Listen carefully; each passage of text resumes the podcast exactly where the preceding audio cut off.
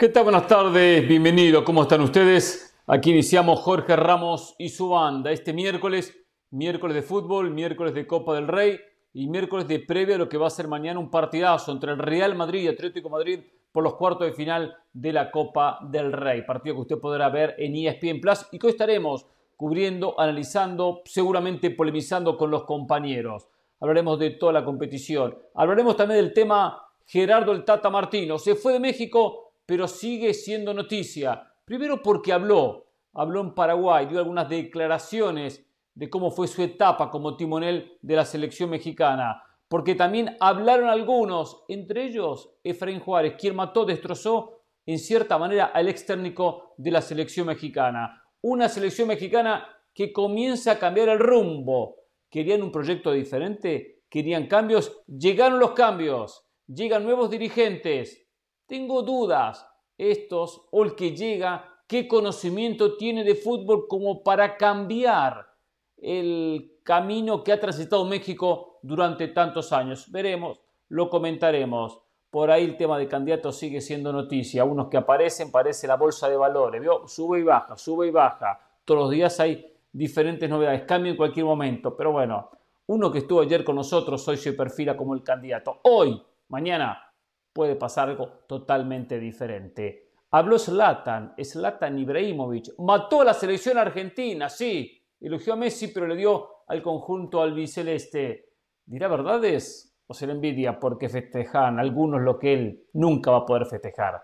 Así comenzamos Jorge Ramos y su banda, junto a la banda hoy con José El Valle, con Carlos de las Salas, con Mauricio Pedrosa, a quien ya saludamos, a quien ya incorporamos en esta tarde de fútbol. José, ¿cómo le va? ¿Cómo anda usted?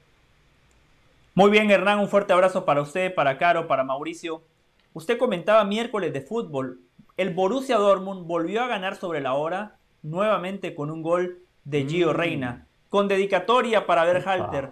La verdad, hay técnicos que uno no entiende lo que hacen. Y lo de Sendejas, a mí a estas alturas ya me parece vergonzoso. Vergonzoso. Estoy harto de esos futbolistas que utilizan a muchas selecciones como plato de segunda mesa. Caro, ¿cómo está? ¿Cómo anda Carolina? ¿Qué tal, Hernán? Muy bien, sí, estoy de acuerdo. Miércoles de fútbol, estamos con un ojo en la Copa del Rey, vamos a tener todo el análisis aquí en Jorge Ramos y su banda, estamos pendientes de la selección mexicana, así que ahí, al pie del cañón con esta línea de cuatro de laterales que se proyectan mucho, Hernán. Mucha proyección, exactamente, que no es proyección de los laterales. ¿eh? Por izquierda Carolina, por derecha Mauricio Pedrosa, que a veces eh, se va al frente como lateral, llega a la línea de fondo, hace daño me hace recordar los tiempos de Dani Alves. Los tiempos de Dani Alves como lateral, eh, ojo Mauricio, no, no, no, no se ofenda, como lateral. El problema es que a veces no vuelve, eh. hay que volver a veces, ¿eh? Le ganan la espalda a Mauricio Pedrosa. ¿Cómo anda, Mau? Soy como, sí, mucho más como Nahuel, ¿no? Este, como lateral ataco muy bien, hay veces, que me, hay veces que me defiendo, me, me, defiendo muy mal. Yo estoy muy triste, de verdad. Es, no me gusta, yo soy un tipo privilegiado, me encanta lo que hago, de verdad que me, fascina. Este, jamás me imaginé hace 16 años estar en la posición en la que estoy hoy.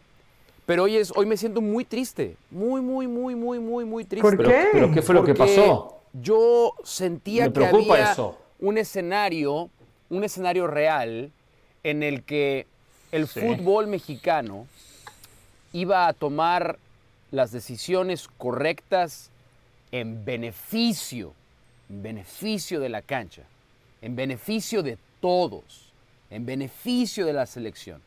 Y si es, y si es real lo que nos han anunciado hoy, filtrado hoy, que por lo que yo pude preguntar, si va por ahí, eh, ustedes me han visto venir con una camiseta blanca porque me gusta el optimismo, ¿no? el, color blanco es la reunión de todos los colores. El color negro es la ausencia. El color negro es la ausencia de todos los colores. Por eso decidí mejor utilizar una camiseta negra en, señal, en señal del pesimismo que me ha generado lo que va a pasar con el fútbol mexicano. Ya, ya elaboraremos, pero hoy estoy, hoy estoy triste, es ¿eh? la verdad. Me preocupa, estoy muy, muy triste, de verdad. Haré lo posible por hacer un buen ¿eh? trabajo, no prometo nada. Me preocupa la reacción de Mauricio Pedrosa. Una pregunta, José. El gol de Gio Reina, Esto de que cada gol que hace se lo dedica a Berhalter. ¿Hay algo de cierto o es especulación periodística o, puntualmente suya? ¿Ahí hizo algo cuando festejó para decir se lo dedica a Berhalter? ¿Se acuerda Riquelme, Hernán? ¿Se acuerda Riquelme? Topollillo Riquelme, ¿se acuerda Leo Messi contra Países Bajos? No, José, José. no, José, hay, hay una referencia superior. No, no, no, estás bien. Hay una referencia superior. La declaración de Greg Berhalter, después de que es eliminado Estados Unidos, es: Nosotros no tenemos un Memphis Depay. Eso fue lo que dijo Berhalter. Y Depay, si ustedes saben, siempre festeja sus goles no con las manos abiertas como el Topollillo se lleva los dedos índices a la oreja, ¿no? Así es como festeja eh, Memphis Depay. Oh, los goles de Gio Reina, más el que hizo el fin de semana, fue la celebración de Memphis Depay. Fue evidente. No fue nada más el ¡No lo saiga! Sino fue la celebración de Memphis Depay como diciendo ¡Ah, no hay Memphis Depay! Hago un gol y lo celebro así como festejó. Memphis, porque a él no le gusta que le digan el apellido del padre que lo abandonó cuando era niño, como Memphis, así nada más. Por eso hace la, misma celebración de Memphis. Y es evidente, José tiene razón. Sí se lo dedicó a Berhalter. Está bien, no, lo que digo por eso hay una diferencia, está bien, entre el festejo de Memphis o el festejo de Riquelme, ¿no? Que hacía más el topollillo. Correcto. Pero bueno, hizo lo mismo, José. ¿Cómo, perdón? Hoy hizo, hoy hizo el mismo festejo que hizo el fin de semana. Sí, cierto, sí, sí, imitando a Memphis de Pae, por aquello que mencionó Berhalter, que nos mencionó Mauricio. Hay que Buena pasar página. Yo honestamente pensé que, hacía lo, de, lo, de, Riquelme o lo de Messi. ¿Sí, Caro? ¿Cómo, no, que hay que pasar página, que hay que pasar página. Los reinas que, que pasen la página ya. Pasemos la página. Pero estoy esperando que empiece. Ok, ¿qué hablamos, Carolina? No, no, te estoy diciendo a ti. Le estoy diciendo a la familia. Estoy llenando viene, porque se viene Barcelona y segundo sí, no, no, si no le gusta de, de qué quiere hablar. Están tan susceptibles. Escucha, no, escucha, están tan susceptibles que no escuchan.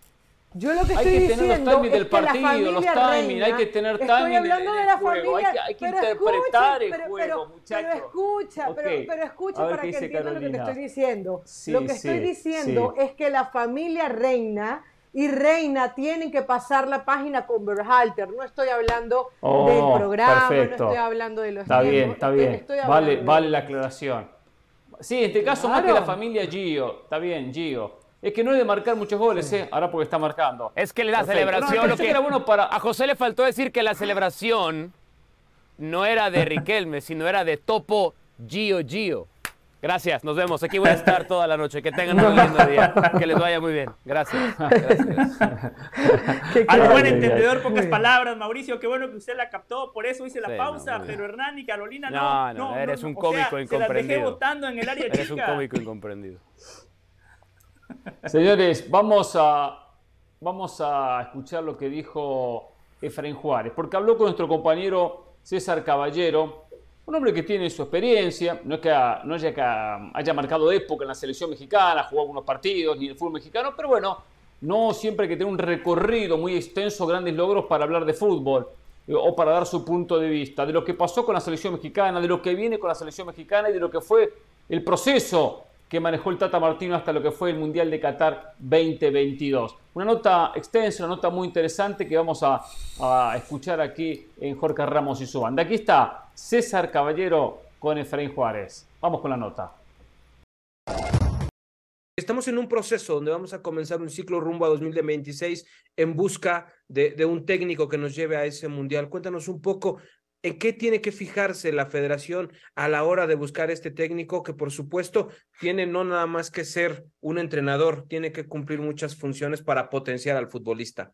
Mi candidato ideal tendría que ser un, un tipo que, que, sea mexicano o que conozca o que esté, lleve mucho tiempo en, la, en la, liga, eh, porque no solo es un tema futbolístico, cuando manejas la selección y la más la mexicana, y además eh, hoy que acabamos de pasar el Mundial con un seleccionador extranjero que a mi parecer eh, hizo bien las cosas en un periodo y luego cuando tendría que, tendría que haber mostrado eh, y, respetado al, lugar donde se le daba de comer o donde se le ofreció un trabajo, que para mí era el segundo partido contra Argentina, que es donde ahí realmente eh, a mí me parece que escatimó, que le ganó el corazón y que no es que regaló el partido, pero me parece que no lo planteó bien, eh, teniendo en cuenta que él, lo que le representaría, él siendo argentino, eliminar a Argentina.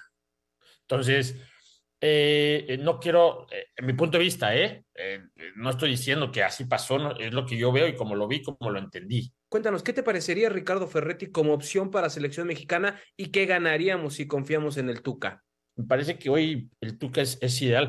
Y, pero hoy hablamos, de, hoy hablo del Tuca, yo hablo porque aparte lo conozco. A mi punto de vista, él es, eh, obviamente, hay muchos nombres. también me encanta Miguel Herrera, también me encanta eh, porque, porque son gente mexicana, porque son gente que entiende. Pero eh, hoy, hoy, si me dices a mí, me parece que el técnico ideal es este, el Tuca, porque además hoy en esa transición que también tenemos que entender que hoy ya hay mucha gente de experiencia que en los últimos mundiales en los últimos años eh, ha sido la base de la selección. Me parece que hoy también en ese cambio generacional que debe de tener la selección, el ideal es el Tuca. El ideal es el Tuca porque entiende cómo trabajar con el joven y entiende cómo trabajar con esa gente madura. Oye, Fra, hablemos ahora de los jugadores. Tú ya tocabas el tema de un recambio generacional. Hay futbolistas que muy probablemente ya no van a llegar al siguiente mundial.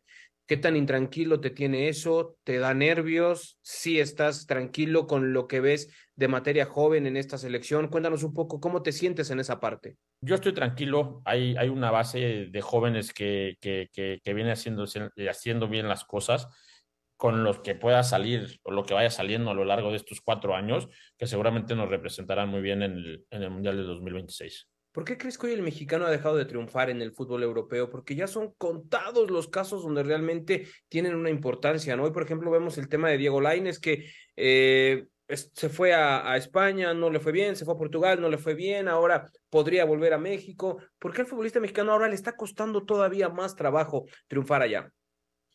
Eh, eh, es, parte de, la, adaptación. La adaptación es fácil, ¿no? El cambiar de, de, de, un fútbol de una diferente intensidad, el cambiar de tu casa, de tu casa tu país, hay que adaptarse y me parece que estamos en ese proceso de adaptación o, muchos de los que están hoy están en ese proceso de adaptación. Algunos ya están adaptados, algunos se adaptaron, pero al final decidieron hacer otras o, o tomar otras decisiones.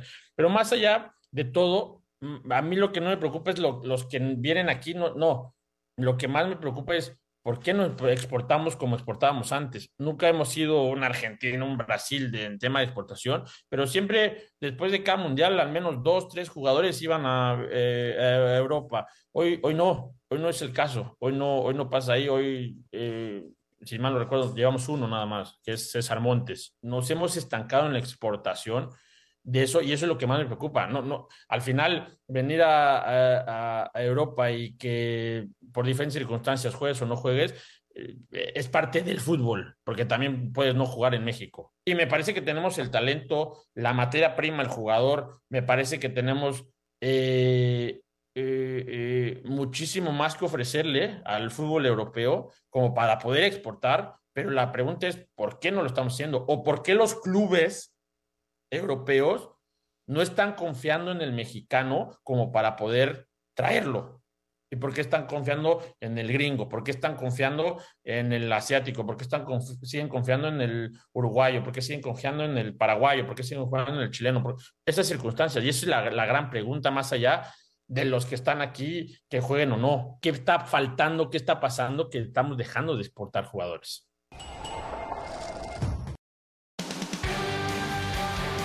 Muchas gracias por toda la información. Y ya lo saben, todo el mejor contenido sobre el fútbol mexicano lo pueden encontrar en espndeportes.com. Por ahora hacemos una pausa, pero no se muevan y ya volvemos con mucho más aquí en Jorge Ramos y su banda.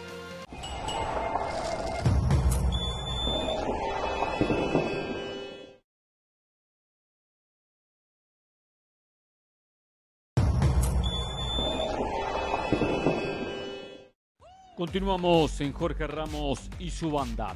Llegó el momento de ver qué opinan ustedes. ¿Quién debe ser el próximo técnico de la selección mexicana? Aquí las respuestas dice Cristian Paqués. Me gustaría mucho que un tipo súper profesional como Bielsa se haga cargo de la selección de México. Carlos responde, deben poner un mexicano para que cuando pierdan no busquen a quién echarle la culpa. Gustavo responde, México tiene que tener un técnico mexicano. Está bien, Gustavo, no da nombres. Manuel responde, Guillermo Almada es uruguayo, pero es lo mejor de México. Muchas gracias a todos los que se suman con sus opiniones al programa. Pase lo que pase con el Tri, aquí estaremos para informar y opinar como ustedes lo merecen. Por ahora, hacemos una pausa, pero no se muevan y ya volvemos con mucho más aquí en Jorge Ramos y su banda.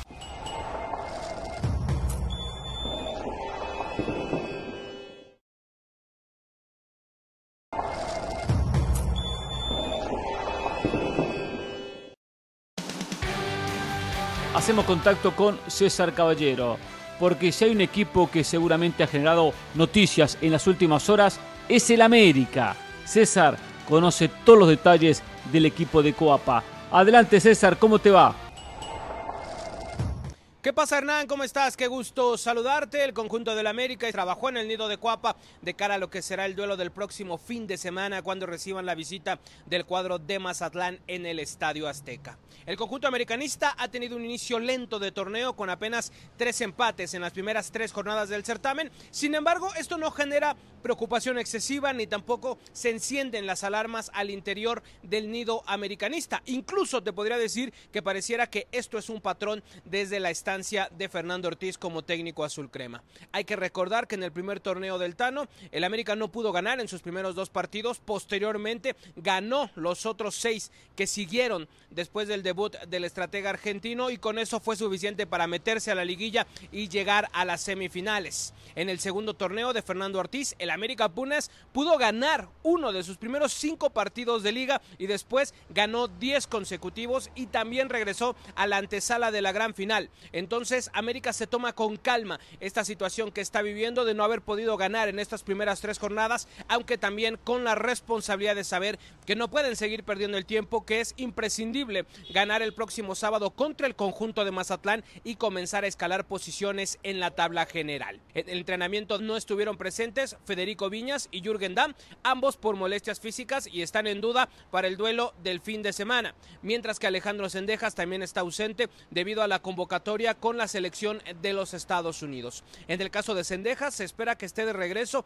en México el próximo 26 de enero y que sí esté disponible para jugar el día 28 frente al cuadro cañonero en la cancha del Estadio Azteca. Hay que recordar que Sendejas tendría participación a media semana con el conjunto de las Barras y las Estrellas en el duelo amistoso que disputarán ante la selección de Serbia. Por otra parte, en temas de fútbol de estufa, en estos momentos está parada la negociación entre América y Pachuca para un posible traspaso de Federico Viñas al cuadro hidalguense. Parece que el América no lo va a dejar salir a menos de que sea una venta definitiva. El Pachuca no está dispuesto a acceder a esta petición y de momento Viñas está concentrado en el conjunto americanista. Hay que recordar también que tiene contrato vigente. Por otra parte, Roger Martínez de nueva cuenta está en el radar de Boca Juniors. Sin embargo, te puedo confirmar que hasta el día de hoy no hay ninguna oferta formal por parte del cuadro argentino para hacerse de los servicios del colombiano.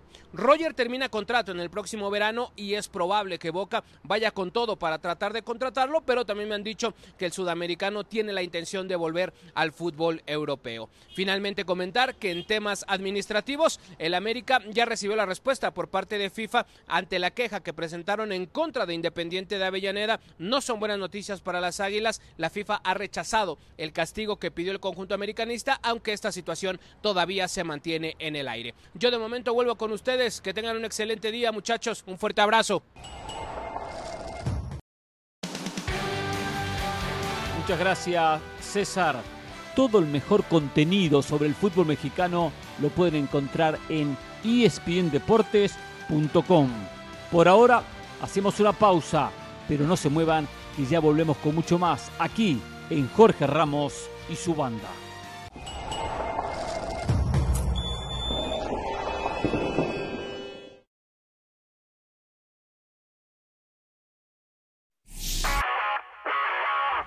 Hola, soy Sebastián Martínez Christensen y esto es Sport Center ahora. Empezamos hablando de fútbol porque la selección mexicana continúa en búsqueda de su próximo director técnico y uno de los grandes candidatos es el uruguayo Guillermo Almada, actual entrenador de Pachuca, quien ha llegado a tres finales en la Liga MX en cuatro torneos disputados. Cuando se le consultó acerca de qué pudiese aportarle al Tri, él fue contundente y dijo que pudiese transformar a México en una selección poderosa porque la materia prima está allí presente, que lo único que falta, agregó Almada, es creérsela un poquito más.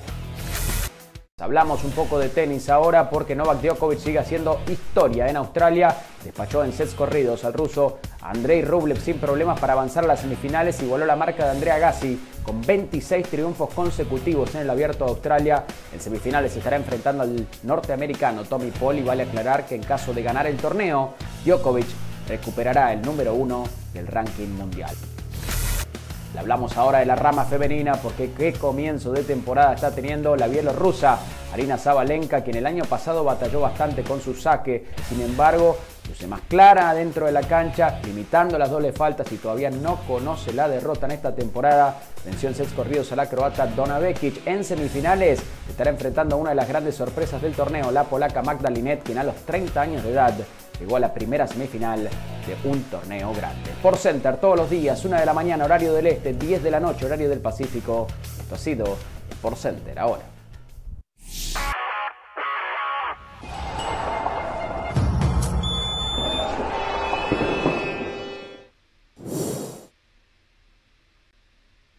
Continuamos en Jorge Ramos y su banda. Si bien el fútbol mexicano está enfocado en la construcción de un nuevo proyecto, con un nuevo técnico, con algún dirigente nuevo. Siempre es bueno sacar conclusiones de lo que pasó, lo que dejó la última Copa del Mundo Qatar 2022.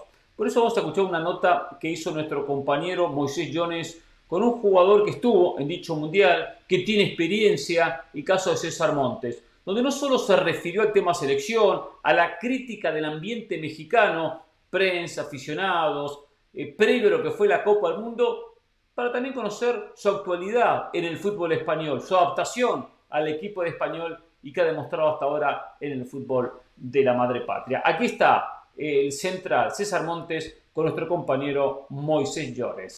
A mí me contaba Memo, eh, Memo Ochoa en su día que, que el fútbol mexicano vive en una burbuja y vive constantemente enganchado a una crítica destructiva de los medios. Claro, claro. Bueno, eh, depende dónde estés, con quién estés, en qué foco estás, eh, seguramente puede, puede llegar a suceder, ¿no? Eh, si, si, bien es, como comentas, ¿no? es una burbuja que es el medio local y, y, se habla tanto bien y mal, ¿no? Hay de, como, en todo, en todo, como en todas partes, ¿no? está claro que, que sí, sí vivimos en una burbuja, pero bastante crecimiento podemos tener y, mejorar en muchos aspectos sobre ello. César, ¿por qué se es tan crítico con la selección? Bueno, pasa, ¿no? Es lo que comentábamos, ¿no? De, lo de la burbuja. Sobre todo, eh, yo viví mi primera experiencia mundialista, sobre todo antes y pocos días para, para, preparar un partido para el Mundial, se vivía mucha crítica ¿no? sobre los medios hacia la selección y sobre los jugadores de experiencia que ya tenían ese recorrido, yo decía, ¿por qué? si estamos a punto de jugar un mundial, ¿por qué hay tanta crítica hacia nosotros? En vez de estar positivos en todos los sentidos, que eso obviamente ayudaría bastante tanto para el grupo, para individualmente, confianza, etcétera, etcétera. Yo decía, ¿por qué? Y bueno, es una historia que México viene arrastrando desde mucho tiempo atrás y los jugadores de experiencia lo compartieron con nosotros, que éramos los más jóvenes en ese entonces. El pasado sábado en Cornellal Prat, en la Casa del Español, hubo un español Betis, eh, capitán del Real Betis Andrés Guardado, tu titular, eh, que ya parece indiscutible, de eso ya hablaremos, eh, en, el, español. En ese abrazo previo al partido era como el relevo generacional de la selección. Es una foto icónica para Andrés Guardado, que poco a poco va a tener que ir saliendo de la selección, y tú, que vas a tener que ser uno de los pilares, uno de los de los líderes del, equipo nacional. ¿Te sientes capacitado completamente como para ser para tomar esa responsabilidad tan importante? Bueno, primero, ese es, espero que me pases la foto, ¿no? Esa, bueno, ¿eh? y... no, la foto digo de los dos equipos parados. Ah, ok, ok. Bueno, antes de, porque sí, obviamente nos saludamos y nos saludamos con mucho cariño y bueno, es un jugador y una persona que tiene mucho respeto para, para mí, para mi persona y es sobre todo admirarse su carrera, ¿no? Creo incluso ese partido, no sé si su historia eh, cumpliendo no sé qué tantos partidos a, a nivel europeo, entonces felicitarlo por ello y, contento, ¿no? Es, es, es, una persona que, un ejemplo para mí y, seguir sus pasos, ¿no? Lo que comenta sobre el cambio generacional, etcétera, es, es una responsabilidad enorme eh, ser el capitán de la selección mexicana y bueno, vamos paso a paso respetando. Algún día me gustaría, me gustaría compartir eso porque bueno, para mí es un ejemplo y quiero seguir sus pasos. Empezaste en Cimarrones, en la Liga de Expansión, cada un equipo que está en Liga de Expansión. Bueno, en ese entonces no era cimarrones.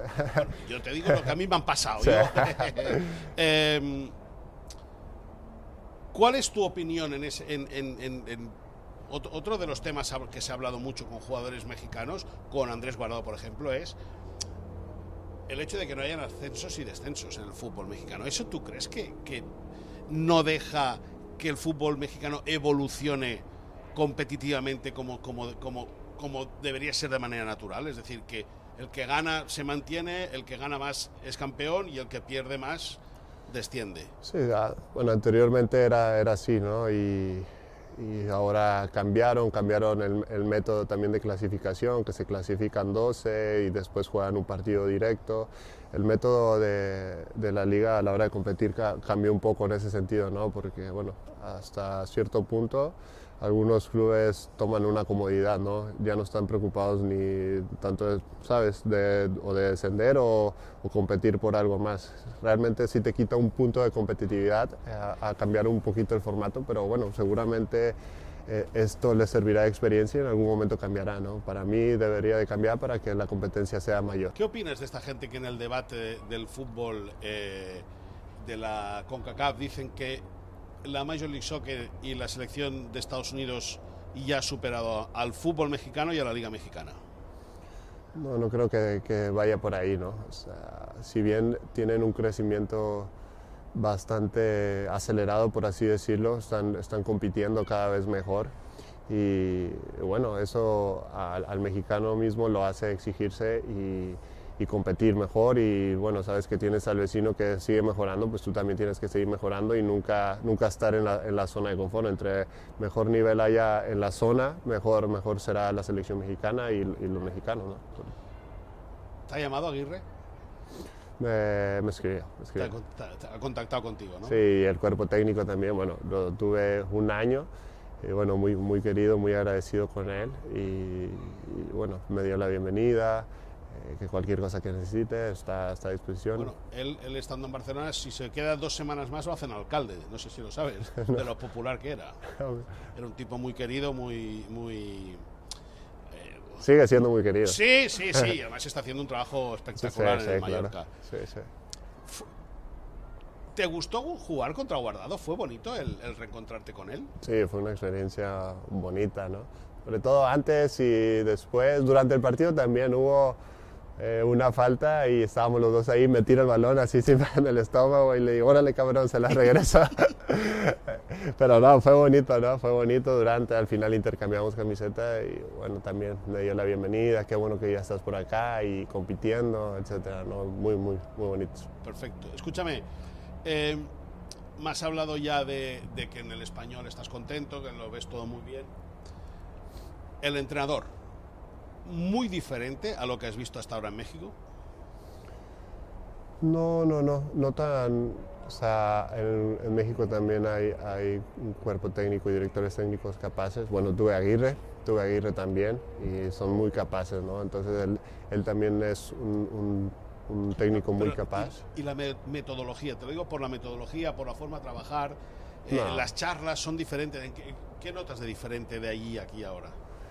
Bueno, hay mucha similitud ¿no? a la hora de preparar los partidos, a la hora de trabajar. Lo que sí veo muy diferente es, en el tema de la metodología es la intensidad con la que se entrena y la intensidad con la que se juega, obviamente ni te digo. eh, aquí hay que entrenar con una intensidad muy alta para poder llevar a cabo el partido. Entonces, esa es una, de las metodologías que, que, utiliza y, bueno, adaptarme rápido ¿no? a esa intensidad para, para poder responder dentro del campo. ¿Y, y el grupo? ¿El, equipo? El equipo, yo estoy muy contento con todos, ¿eh? agradecido con todos porque me recibieron de entrada muy bien, me recibieron muy bien, cualquier cosa que necesite y eso te brinda una confianza a la hora de, compartir con ellos en el vestuario, de compartir con ellos dentro del campo. Y bueno, creo que se ha notado buen feeling a la hora de los partidos y bien llegué y a jugar directamente, ¿no? Y debe ser difícil para uno. Y gracias a ellos lo, lo hicieron más fácil, ¿no? Porque me dieron la, digo, la, bienvenida muy bien, me recibieron muy bien en el grupo y estoy muy contento con ellos y agradecido porque ah, por ellos ha, ha, sido más fácil la, la adaptación, ahora sí, ¿no? César, hablabas del, de, lo, de, lo, que has visto, ¿no? el potencial del club. Estás en una ciudad espectacular. Este equipo tiene que respirar algo más que salvarse. ¿Tú estás de acuerdo con, con que la expectativa, y no te digo que sea una obligación, ¿eh? meterse en Europa League porque esto es muy difícil, pero el español tiene que mirar hacia arriba? Bueno, tenemos una plantilla con unos jugadores que, que dices tú, bueno, a mí me, yo llego acá y los veo la calidad que tienen y con la intensidad que trabajan día a día, ahora comparto un poco más con ellos y bueno, si bien trabajamos para ello, para estar más arriba y por qué no en, algún momento aspirar a, eso, ¿no? porque tenemos eh, todo para, para, poder lograrlo, siempre desde la humildad, siempre desde el trabajo y bueno, el talento ni te digo, porque todos los jugadores que están acá tienen bastante talento. ¿no? Tocamos Monterrey. Eh la llegada de Tato Noriega facilitó de alguna manera el que tú, eh, desde que aterriza él, en, que creo que es en octubre, a que tú sales, ¿te facilita, te ayuda a él a, emprender el camino de salida? Sí, estoy agradecido con Tato. Eh, y, con la gente que lo rodea, ¿no? con Nico Marteloto, con Manuel Filisola, que hoy en día está, uh, tomó otro puesto dentro del club. Estoy muy agradecido con ellos porque realmente eh, mostraron un apoyo hacia mi persona para poder lograr mi objetivo. ¿no? Y bueno, ahora estoy acá y agradecido con la institución por todo lo que me dio, agradecido sobre todo con ellos. ¿no? Em, tu salida fue, eh, supongo que, cuando te fuiste salieron imágenes aquí que la afición te fue a despedir al aeropuerto. Sentirse querido en casa es lo mejor que hay, ¿no? Sí, sí, es lo mejor. Y obviamente no quieres, no quieres dejarlos porque sientes una nostalgia después de tener toda una vida. Bueno, al menos yo estuve ocho años por Monterrey. Bueno, sí te da nostalgia de saber que te despides de toda la gente que te, te ayudó eh, dentro del club, eh, la gente de, cocina, todo, todo, todo, todo. Entonces sí te da nostalgia despedirte de todos ellos, ¿no? Obviamente porque obviamente día a día, ocho años, tomas un cariño hacia todas las personas que trabajan ahí, ¿no? Entonces, bueno, pero es parte del proceso y, seguramente en algún momento nos volvemos a reencontrar. Eh, ¿El apodo de cachorro te gusta? No soy como que no me gusta, me gusta, pero bueno, ese, ese apodo salió cuando debuté. Eh, anoté el primer gol en el estadio, en la inauguración, y mi tío me, me dijo, no, a una televisión local, le dijo, ahorita va a entrar mi cachorro, ahorita va a entrar mi cachorro. Nunca en la vida me había dicho cachorro, ¿no? Entonces entro y a las primeras jugadas hago gol, entonces claro, la televisión local lo fue a buscar y decía, ahí está tu cachorro, tu cachorro, y bueno, ahí se me quedó el cachorro. Escúchame, ¿qué opciones reales tuviste para ir a Moscú al Dinamo? Bueno, eh, agradecido por, por la, la, confianza que en ese momento el interés se mostró hacia mi persona y bueno, sí hubo un interés. Realmente no se concretó por, por situaciones adversas, pero bueno, por algo pasan las cosas. Ahora estoy representando una institución que, que me brindó la confianza y estoy agradecido y me toca responder dentro del campo. Eh, eh, ya para ir acabando. Claro. Eh, sí, ya te estás alargando, ¿eh? Bueno, pero, pero, pero el masaje está siendo bueno, ¿eh? ya para ir acabando. Has tenido mala suerte en el fondo, ¿eh? Porque has llegado a la liga. ¿Mala suerte? Mala suerte, sí. Te lo voy a decir, sí. Y vas a decir, pues tienes razón. Has llegado a la liga siendo defensa y no te mides ni a Messi ni a Cristiano. Bueno, llegué. Eso es mala suerte. me, gustaría competir. Bueno, a Messi contra Argentina en el Mundial lo tuve. Sí, eso sí. Sí, lo tuve. Bueno, Cristiano ya no. No, pero bueno, hubiera sido una, una linda experiencia. Y escúchame, entre esos dos animales competitivos, ¿Te ilumina alguien, eh, alguno en particular, las ganas de, marcar de Cristiano, la regularidad de Messi? son dos jugadores admirables ¿no? a nivel mundial y para mí también.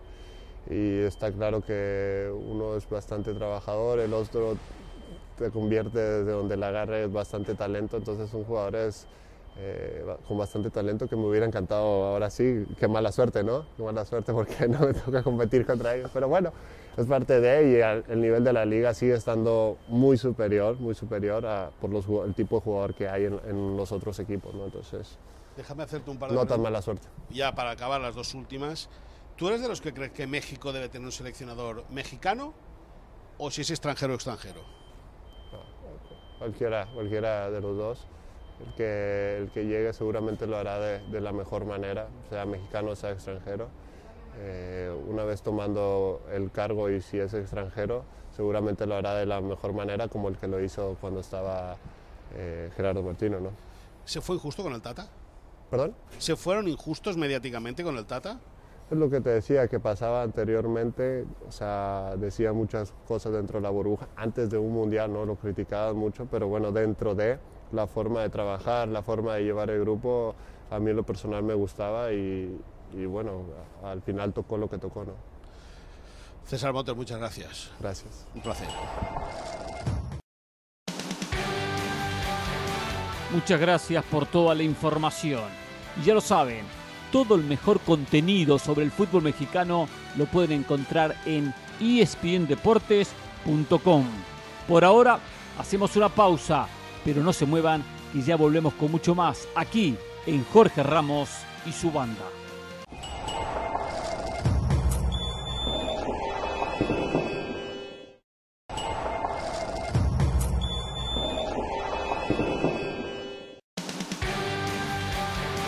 En Jorge Ramos y su banda tras la pausa. Y llegó el momento de ver qué novedades hay con los Pumas. Por eso hacemos contacto con nuestra compañera Adriana Maldonado, quien nos tiene toda la información del conjunto universitario. Adelante Adriana. Saludos Hernán, compañeros, qué gusto estar con ustedes esta tarde en Jorge Ramos y su banda para hablar del día a día del equipo de los Pumas de la UNAM. Un plantel que ha iniciado de buena manera su participación en el torneo Clausura 2023 y que han dejado muy en claro que atrás quieren dejar ya lo que sucedió en el Apertura 2022 en donde no fue un certamen pues favorable para este equipo azul y oro y buscan una revancha en el presente campeonato. Aún continúa así la adaptación de Rafael Puente del Río con el resto de su plantilla, también la adaptación de los refuerzos que sumaron eh, en este torneo, pero lo que sí les puedo comentar es que la sensación es muy positiva, es lo que podemos observar dentro del entrenamiento del equipo universitario. Atrás quieren dejar todo lo vivido precisamente el semestre anterior y también lo que ha pasado en los últimos días respecto al tema del hoy exjugador de los Pumas, Dani Alves, después de que se diera a conocer su salida del la institución por una acusación de una presunta agresión sexual. Es un tema que ya quieren también darle vuelta a la página y el equipo por completo está concentrado en lo que viene en este torneo del fútbol mexicano. Han salido avante en sus participaciones que han tenido en calidad de local, han sumado dos victorias en dos partidos que han tenido ante su afición y ahora este fin de semana tienen una nueva tarea, sumar sus primeras tres unidades pero en calidad de visitante. Estarán teniendo actividad ante los Cholos de Tijuana. El equipo estará viajando este jueves a territorio fronterizo y la única duda al momento es la de Nicolás Freire, que bueno, sufrió una lesión en el abductor que no le permitió finalizar el encuentro ante León del pasado domingo. Esperarán hasta el último momento a que el capitán esté, esté respondiendo, por supuesto, a su recuperación y también a que decidan si va de inicio o si lo van a mantener en la banca para este encuentro de la jornada 4. En lo que respecta a sumar a un refuerzo más a esta plantilla, es una situación que sí es, es una petición por parte del cuerpo técnico que ya la escuchó la directiva. Están analizando las opciones que hay sobre la mesa. Hubo un ligero acercamiento con la directiva de Pumas para conocer la situación actual de Jordi Caicedo. Sin embargo, solamente se quedó en un acercamiento, no hubo una negociación a profundidad por ambas partes, así que la directiva universitaria escuchó ya la petición de Rafael Puente del Río y de su equipo de trabajo y estarán analizando en las opciones que ya hay sobre la mesa para poder incorporar a un quinto refuerzo esta campaña. Muchas gracias por toda la información. Y ya lo saben, todo el mejor contenido sobre el fútbol mexicano lo pueden encontrar en espndeportes.com.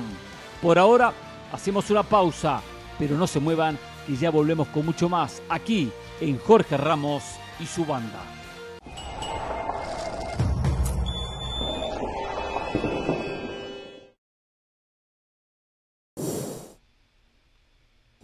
Continuamos aquí en Jorge Ramos y su banda. Decíamos hoy temprano que día de mucho fútbol. En Inglaterra ganó el Manchester United 3 a 0 en la Carabao al Nottingham Forest. Con esta victoria falta la revancha, primero de febrero que juega en Old Trafford. El United prácticamente ya acaricia la final del torneo de Copa. Y acaba de pitar el árbitro y acaba de finalizar. Barcelona es semifinalista de la Copa del Rey le ganó 1 a 0 a la Real Sociedad con gol de Dembélé y se metió entre los cuatro mejores del certamen. Primero de los cuatro clasificados a las semifinales. Habrá que ver qué pasa en un ratito con Osasuna Sevilla y mañana con los otros dos partidos, donde juega el Real Madrid ante el Atlético Madrid y el Valencia ante el Atlético Bilbao. Ahí ya se conocerán los cuatro semifinalistas. Un muy buen triunfo de Barcelona, un justo triunfo del equipo de Xavi que sigue creciendo como técnico, que sigue potenciando este equipo. La Real Sociedad es un equipo bravo, difícil, complicado. Nombano está tercero en la liga. Y hoy le ganó bien, fue superior. Aprovechó el hombre de más, eh, porque había sido expulsado ya en la, en la segunda etapa. Eh, Bryce Méndez. exactamente, sí. Eh, y dejó al equipo de la Real Sociedad con 10 hombres pero en el balance, por más que tuvo algún inconveniente en el segundo tiempo y alguna jugada, por ejemplo la que tuvo Sorlot eh, solo frente al arco y la tiró por arriba del travesaño, pero muy poco de la Real Sociedad, pocas situaciones, algunas hasta producto de errores, como uno que tuvo Ter en la salida, que casi le da a Navarro la oportunidad para empatarlo, en el mano a mano terminó sacando muy bien el portero alemán. Pero el balance es positivo porque ganó, porque sigue avanzando, sigue creciendo el proyecto de Xavi se consolida mucho más y se mete entre los cuatro mejores de la Copa. A tres partidos de otro título para el conjunto catalán, para el equipo culé. Qué importante que es ganar. Antes de la Supercopa de España, usted ya empezaba a dudar de Xavi Hernández. Usted decía aquí en este programa. No, no, oh, nunca dudé de Xavi. Eh. Decía que no jugaba bien. Bueno, vamos a ser claros. No usted decía, este Barcelona ya no juega bien. Usted decía, la mejor versión de Xavi Hernández fue cuando no tenía los refuerzos. Qué importante que es ganar en el fútbol. Al final de cuentas, el fútbol es de resultados y Xavi Hernández pero, este de a poco equipo juega mejor que el otro. Porque hoy podemos hablar, el fútbol, hoy podemos José, analizar equipo no juega mejor que aquel. A ver, a ver. Hoy podemos, ver, dije, podemos analizar muchas cosas. Ha descubierto el fútbol José del Valle, ¿eh? Lo importante es ganar. No, ¿Quién no? no? tiene, tiene, razón? Lo, que pasa. Qué bueno que no, qué, qué bueno que, pasa, que no nos habían avisado antes. Mau, puntualmente cuando se habla del Barcelona, muchas veces queda la sensación que las sensaciones es lo más importante por encima del resultado. Cuando hablamos puntualmente del Barcelona, Mauricio, las sensaciones también hay que analizarlas. Pero, pero, pero para quién son importantes hay que las analizarlas. ¿Por qué? Pero, pero para quién son importantes. Para mí son, para mí son importantísimas. Estamos hablando de un torneo de eliminación directa. Acá no hay sensaciones. la única sensación que importa es la sensación de la victoria la sensación de Ahí la está. victoria. Estamos de acuerdo. Eso es lo único importante, pero, pero o sea, pero no, no, no, lo único importante no, no, no, lo no, no, no, Mauricio. celebrarle hoy al Barcelona tampoco, estoy de acuerdo. No, no hay nada que celebrarle al Barcelona hoy. Hay que celebrarle. No, Mauricio, solo para aclararle, en este programa, en este programa hay dos personas que, celebran mucho las sensaciones. Uno no está presente y la otra señora sí está aquí. Levanto la mano. Levanto la mano. quiero escuchar a, Carolina. ¿Qué, es eso de sensaciones? a ver, Hernán, a ver, ¿por qué es importante las sensaciones en el fútbol? A ver, te, explico, Mauricio. ¿Qué es eso? ¿Por qué las sensaciones son importantes en el fútbol? Las sensaciones son importantes en el fútbol porque te hablan de las formas. Y cuando tú ves las formas en las que juega un equipo, puedes proyectar en parte su futuro. Hoy, el Real Madrid, la manera como juega, las sensaciones que te dejan, son dudosas y tú dices, ¿va a ser este equipo capaz de ganar la Champions League? Luego metemos otros temas históricos, eh, individualidades, etcétera. O sea, cada previa que hacemos de cada partido va basado en las sensaciones, porque si solamente nos basamos en el resultado, entonces hablemos de resultados. Eh, eh, yo creo que es muy sencillo, no es tan complicado. Es que sí es complicado ahí te va porque, Acá, porque creo, que, no les, Pedrosa. Es que creo que no les aplica a todos. Por eso el tema de las sensaciones a mí me parece a veces. Sí me aplica. no, a mí, me parece muy chocante a veces el tema de las sensaciones. Es, es hasta mm. novista. Es muy mamililla para que no entiendan. ¿Novista? novista es medio no. término de las sensaciones. perdón? Ahí va por qué. Ahí va, ahí va, ahí va por qué. Eh, cuando un equipo corre, ¿no? Cuando un, cuando un equipo corre, es una saeta, está totalmente bien perfilado y encaminado, sí creo que es importante evaluar también, voy a, voy a utilizar sus palabras, las sensaciones. Sí es importante, de acuerdo. Pero cuando un equipo está empezando medio a trotar, medio aprendiendo a caminar, medio encontrando su estilo, lo importante es que camine y que camine derechito. Eso del fútbol es ganar. Hoy en día al Barcelona no le tienen que importar las, entre comillas, sensaciones. Le tiene que importar ganar. Ganar. Que se acostumbre a ganar, que siga ganando. Ya ganó la Supercopa, bravísimo. Ahora que gane la Liga, ahora que gane la Europa League. Y ya cuando eso pase, ya nos sentamos a evaluar las sensaciones. Ya nos sentamos a evaluar las formas. Ahorita no es tiempo. Ahorita no es tiempo. Eso es reaccionar. Resultado, resultado, lo que hace Pedrosa, resultado y a dormir. A otra cosa. Lo que hace Pedrosa es esperar que concluya la temporada, pide invitación en Sport Center y cuando dan el resumen de la temporada, el señor Pedrosa se sienta y dice, Barcelona generó esto, esto, esto y me dejó esta sensación. Bueno, malo, regular, excelente, dependiendo cómo él fue. En la Liga, en la Europa League, en la Copa del Rey. No, aquí durante el camino los equipos van generando sensaciones. Aparte del resultado, lo más importante es la recompensa es el camino. Lo más importante es el resultado. le, quiero que le quede bien claro a todos, y especialmente si no Pedrosa. Pero las sensaciones es saber si un equipo tiene una idea de juego, sabe a lo que juega, si gana de casualidad o gana porque hay argumentos colectivos, porque el técnico está transmitiendo el mensaje correcto, que a veces lo está haciendo y el equipo no gana, no juega bien, pero genera, no concreta, y uno dice, bueno, se va a abrir el arco. Pero, le falta están de acuerdo que eso es fíjate, fíjate, Mauricio. Están, están de acuerdo que eso es muy secundario y complementario. No, no, muy secundario, pero tampoco. yo sí, yo sí. Secundario, hasta terciario y complementario. Con eso están de acuerdo, ¿no? No, no, no, no, no, no, no, no. ¿No estás de acuerdo que el número uno es ganar? Mauricio. Claro, ¿no estás de acuerdo que el número uno es ganar? ¿No estás de acuerdo? Sí, Evidentemente ganar, es importante, ganar es muy importante. pero es que, a ver, Mauricio. No, no, es lo más. Yo te, voy a poner un ejemplo facilito. Antes del Mundial de Fútbol, tú pedías que el Tata Martino se tenía que ir porque el equipo no jugaba nada. No, ¿Por yo qué no, yo, no te dejaste afuera las sensaciones? Eso no lo dije yo. bueno, muy bien, Carolina, buen ejemplo. Bueno, pero recuerdo, recuerdo, recuerdo que en algún momento y muchas veces decías que el Tata Martino no debía seguir su proceso. Es más, ah, yo te acompañé eh, desde, mi tribuna, pero te acompañé. no, no, no en discusiones entre nosotros. ¿Por qué? Porque tú sentías, tus sensaciones era que México no iba a hacer nada en el Mundial de Fútbol. No, necesitabas, no necesitabas esperar el Mundial de Fútbol para evaluar al Tata Martino. Mentira. Pasa exactamente lo mismo con todos los equipos del mundo. Mentira, y te va por qué. Porque México dejó de tener resultados. Porque México perdió la final de la Nations League. Porque México perdió la final de la Copa Oro. Porque México perdió en Cincinnati. Porque México perdió en Canadá. Porque no obtuvo resultados no por las sensaciones que me hayan dejado. Yo quería, y tenía razón, que Martino se fuera porque no daba resultados. En cualquier negocio, si tú no das resultados, te tienes que ir y va a venir alguien más a intentar dar esos resultados. Si Xavi acumula 80% de posesión, 25 tiros, 12 de ellos a puerta, la figura es el arquero rival, pero no gana, se va a ir.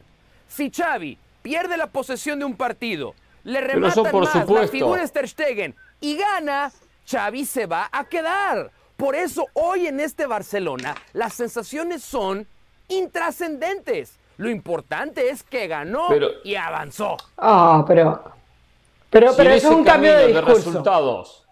Si en ese camino, con algunos resultados buenos, con algunos resultados malos, el equipo, porque no, no va a perder todo, y no entiende que si pierde todo, ya se tiene que ir, si pierde absolutamente todo, pero siempre algo se gana.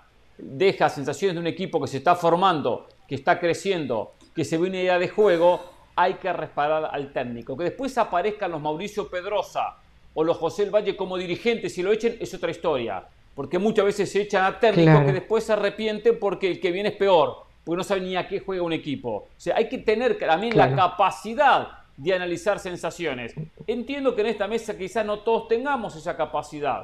Quizás porque cada uno y yo tenemos la ventaja de ser comentaristas y analistas de fútbol, que de repente ustedes como relatores no la tienen. Pero sí hay que analizar sensaciones. No es simplemente se ganó o se perdió y ya está. No, ya te enojaste. Ya te, ya te fuiste, ya te fuiste al plano personal, ya te enojaste, ya te enojaste. No, qué personal. ya te enojaste, ya te enojaste. la descalificación viene cuando ya no hay argumentos. la descalificación, yo analizo, ustedes no, ya, ya, la, la descalificación te exhibe, te desnuda, te desnuda.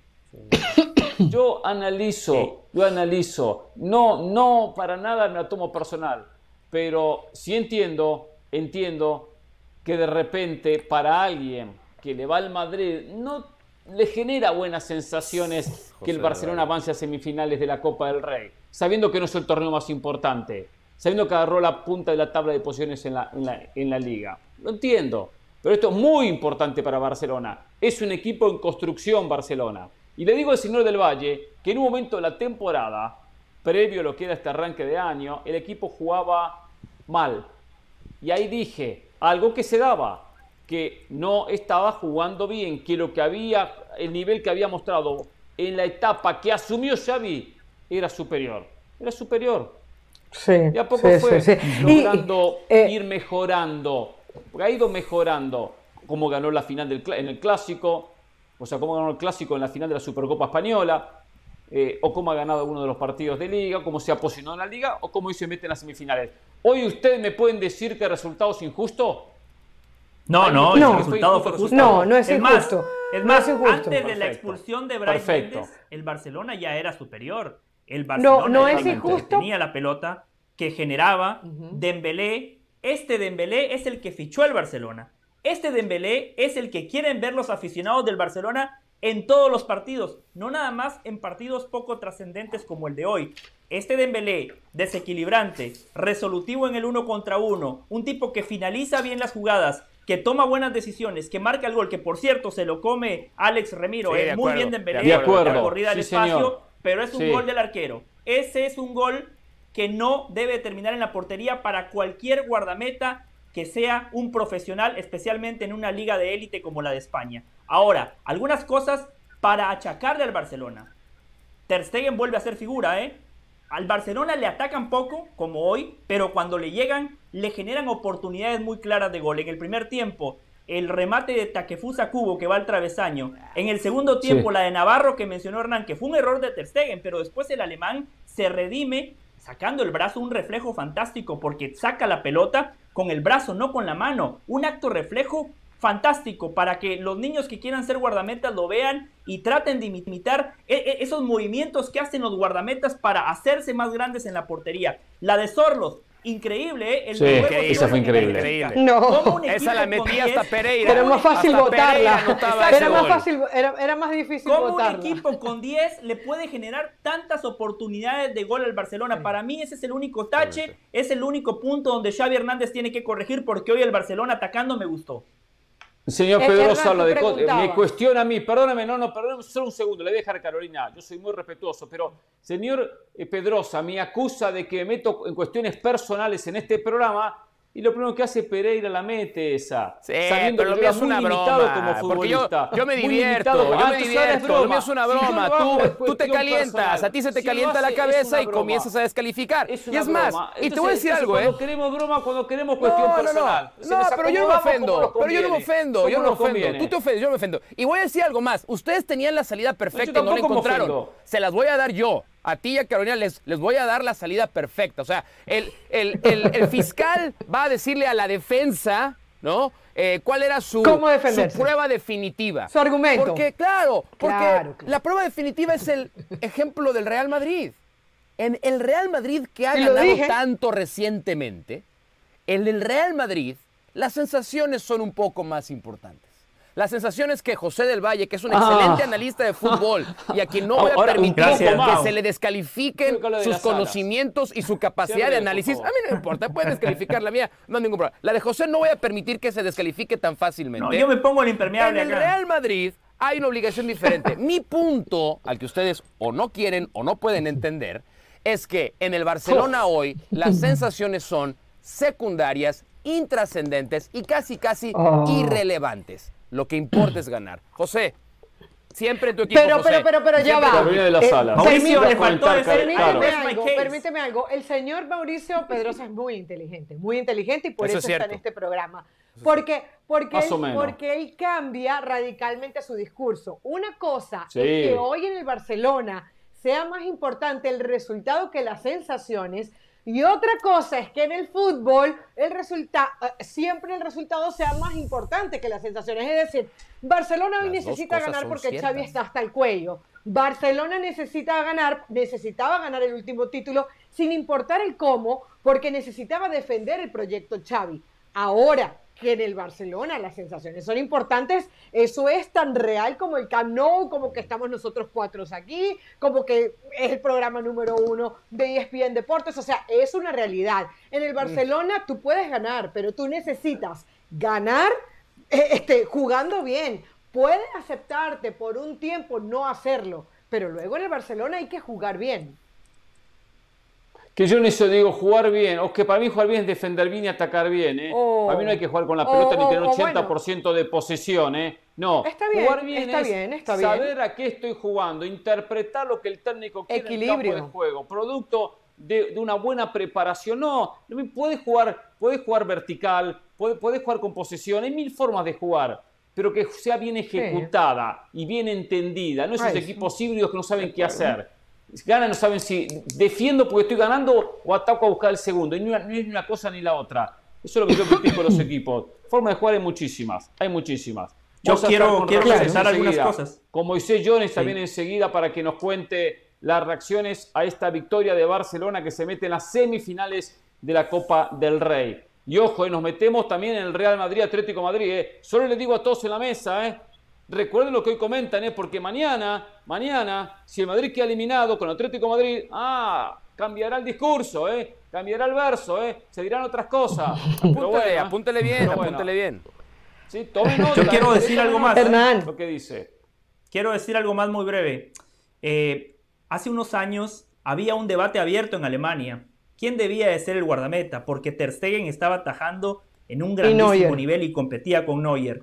Llegó aquel partido de Champions, Bayern Múnich contra el Barcelona, donde el Bayern, como siempre, ¿no? Le pasó por encima al Barcelona, lo goleó y Ter Stegen, la verdad que se hizo en los pantalones. Oh. Afortunadamente para el Barcelona, esta temporada Ter Stegen ha recuperado ese nivel. Hoy Ter Stegen, hoy Ter Stegen está en el debate para ser uno de los mejores guardametas del mundo. La seguridad, guardameta de equipo grande, le llegan poco y la saca. Otra conclusión importante. Queda claro que para Xavi Hernández, Ronald Araujo va a jugar de lateral nada más cuando enfrente esté Vinicius, porque el uruguayo de central le da muchísima solidez al Barça. Gana en las dos áreas en el juego aéreo, es rapidísimo para un equipo que defiende tan lejos de la portería, es importante tener un central con esa velocidad y con esa corpulencia.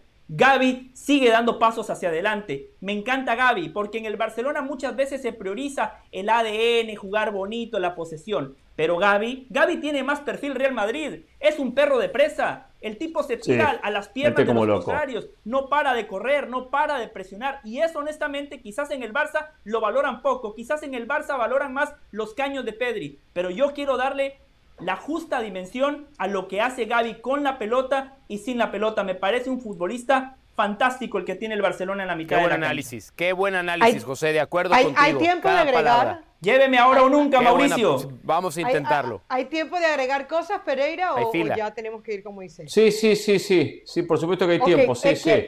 quiero agregar un par de cosas al, al análisis de Moisés. Eh, de, del Barcelona. No, no, no me falta el respeto de esa manera, ¿eh, Caro? Uno, eh, me llamó mucho la atención el trabajo de Cundé. Creo que esa conclusión a la que llega eh, José de seguir utilizando a Araujo como central es porque Cundé hoy estuvo bien. De hecho, el, el gol de Dembélé llega en una habilitación de Cundé que se estuvo proyectando constantemente por el lado derecho. Ha probado ahí de todo, ha intentado de todo. Xavi no le había dado resultado. No sé si Cundé va a ser la solución, pero por lo menos parece que es mejor de lo que venía haciendo cuando no estaba Araujo. Punto número dos, hay un, hay un sacrificado en este 4-3-3 porque, porque Frankie de Jong como interior muchas veces se pierde y yo siento que hoy no fue ese gran partido de Frankie de Jong. ¿Cuántas veces no hemos alabado a, a, Frankie de Jong porque juega un poco más adelante, porque juega detrás del punta, porque cuando no ha estado Busquets le cambia la posición y termina resultando. Frankie de Jong sigue siendo sacrificado. Lo de Dembélé ya es una obviedad. Y, lo último, em, me parece que Barcelona hoy no le sobró nada, Hernán. O sea, cuando hablamos de sensaciones, yo creo que este Barcelona no está siendo todavía un equipo confiable. Entiendo que la Real Sociedad es tercero en la liga, pero tú con un hombre más y con las necesidades que tiene este Barça y las individualidades, debió ser un poco más en la cancha y no, no estar tan apretado con ese 1-0. Eso es cierto. Y pero el apretado fue el resultado. Pero sí creo yo que tiene El apretado fue el resultado, pero lo futbolístico fue superior. Lo futbolístico tuvo mucho para situaciones y posición y la pelota muy cerca del área. Un equipo que defendía con 5 y 4 delante para haber logrado el segundo. No lo hizo y le da aire al rival. Ese es el problema. Y el rival, perdiendo Primer por un gol tiempo, sí, sobre todo. por lo tanto se tiene que jugar. Pero el segundo tiempo también, ¿eh? El control del partido lo tuvo siempre el Barcelona. Es cierto, no golpeó, no dio ese, golpe de knockout que era el 2 a 0 y terminaba el partido. Ahora, yo lo único con lo que no estoy de acuerdo que acaba de decir Carolina, estoy de acuerdo con el 90% de las cosas que dijo en, en, el momento y cómo juega el Barcelona y cómo jugó hoy. Yo creo que hay dos cosas muy importantes aquí. La primera es que, y alguien había hecho referencia a ello, hoy vimos al Dembélé que se despertó de buenas, ¿no? El que durmió bien, el que cenó bien, el que descansó sus horas, el que hizo su rutina, que es ese, el Dembélé que la rompe. El problema es que es un volado. Mañana o el siguiente partido puede despertar para ser el futbolista eh, más eh, pasivo, eh, errático del mundo. Hoy el Barcelona le ayudó a tener un buen Dembélé. Pero a mí sí me gusta Frenkie de Jong y Busquets en la misma formación. Me gusta por dos razones fundamentales. La primera, que no fue necesariamente el caso hoy, pero lo ha hecho el Barcelona y para mí es cuando mejor se ve, es cuando libera a Gaby para jugar por el costado izquierdo. Más adelantado, mucho más adelantado. Y la segunda, como la final contra el Madrid, le resuelve, le resuelve un tema que estaba teniendo Xavi, que era la cantidad de metros que existían sin pelota para el Barcelona. Creo que la adición de Frenkie de Jong y Busquets, porque realmente sin pelota esto termina siendo un 4-4-2. O sea, eso es, eso es, lo que acaba jugando el Barcelona. Claro. Termina jugando con un doble pivote. Eh, yo creo que lo vamos a ver más y más. Porque hay ciertos partidos de alta exigencia donde jugando con un solo recuperador en Busquets, el equipo hay veces que tiene demasiados metros en recuperación sin pelota.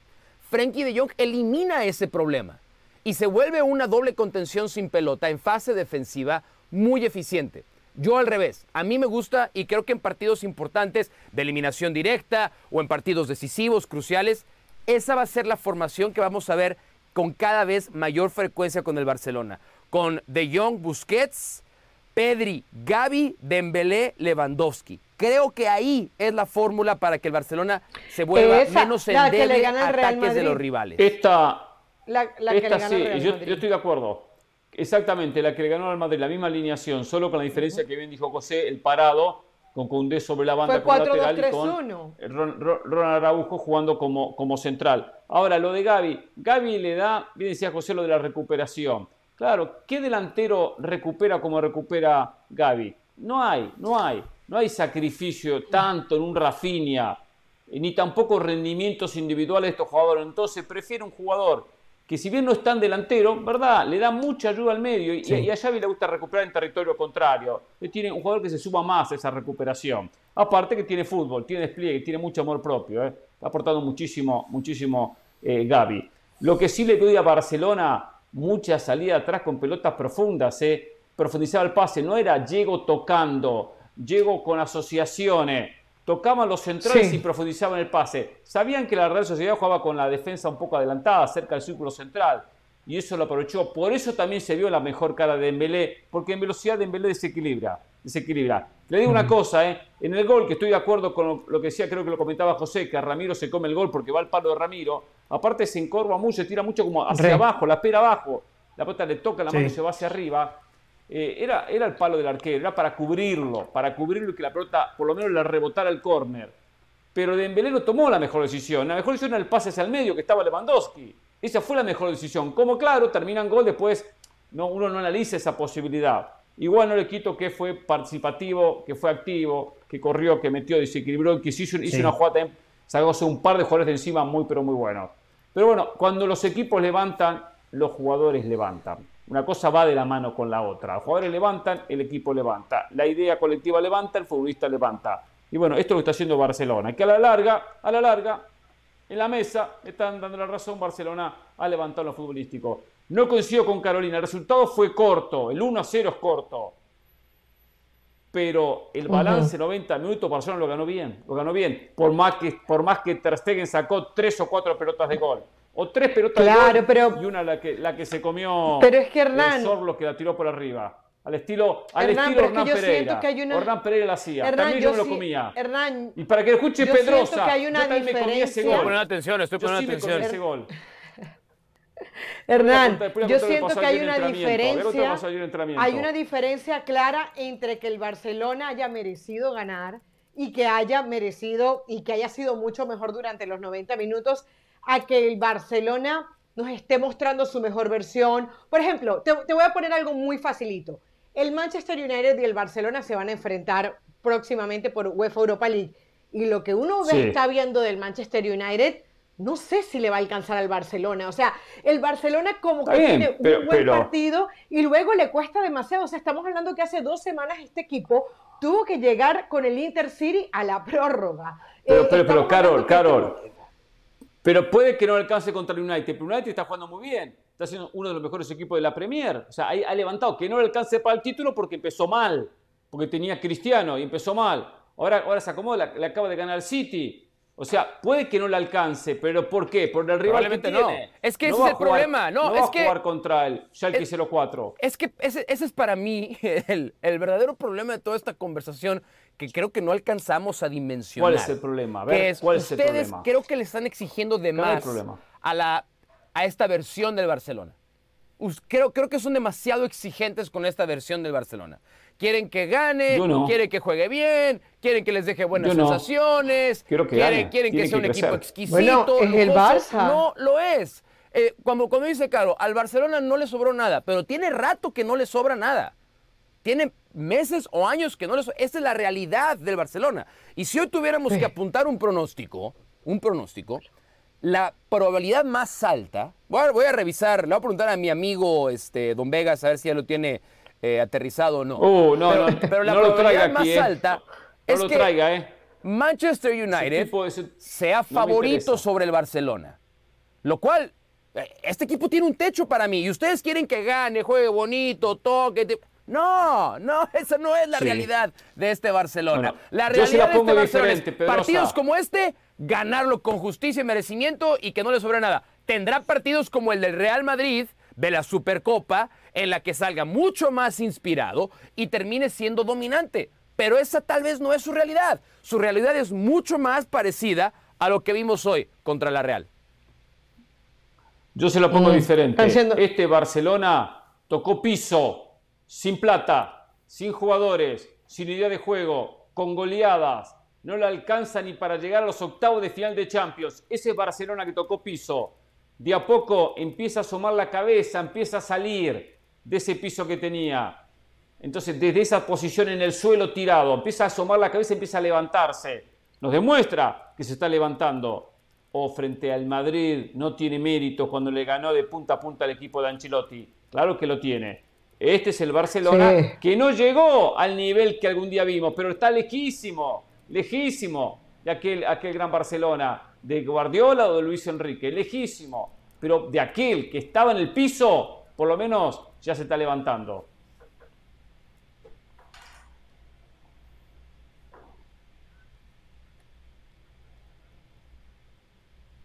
Claro. Ese, ese, ese, ya es José acorralando, Xavi. Ese, esa, José, tampoco abuses, José. Tampoco abuses. Ese ya eres tú acorralando a Xavi por sistema.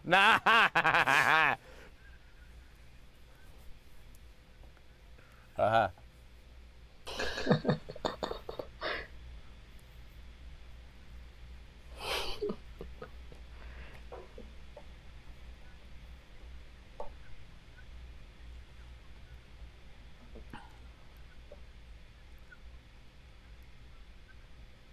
Bueno, estaba, estaba, estaba presumiendo José, está presumiendo José que, que, jugaba, pero no sé si creerle, ¿eh?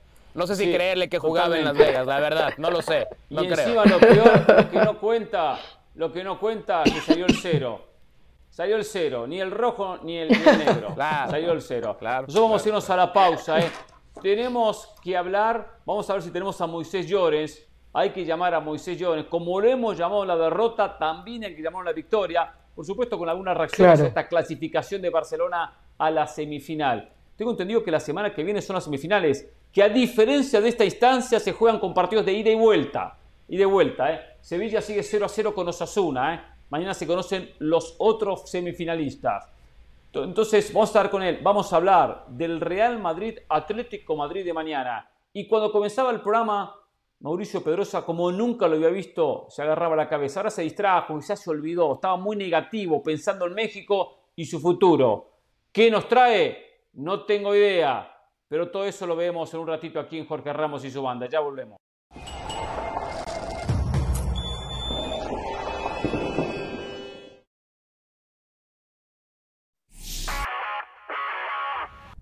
Hola, soy Sebastián Martínez Christensen y esto es Sports Center ahora. Los Ángeles Clippers vencieron a los Lakers en el duelo angelino, en el mejor baloncesto del mundo, el de la NBA.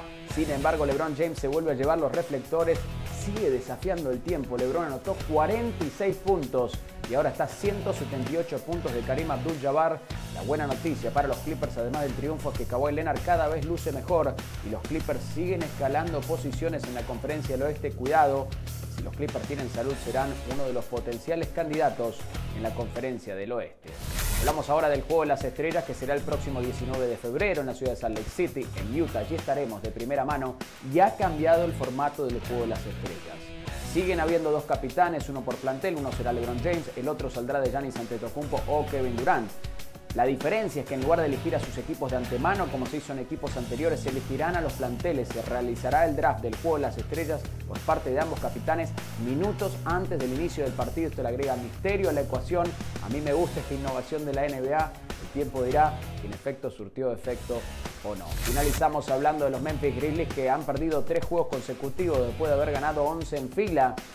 Y la realidad es que están a dos juegos y medio del primer preclasificado de la conferencia del oeste, que por ahora son los Denver Nuggets. Sin embargo, los tres traspiés en fila quizás no sean la peor noticia para el equipo de Memphis, que se enteró que perderá de tres a cinco semanas al pivot Steven Adams, quien sufrió un esguince de rodilla una baja más que sensible para el conjunto de los Grizzlies. Sport Center todos los días, una de la mañana, horario del este, 10 de la noche, horario del Pacífico. Esto ha sido Sport Center ahora.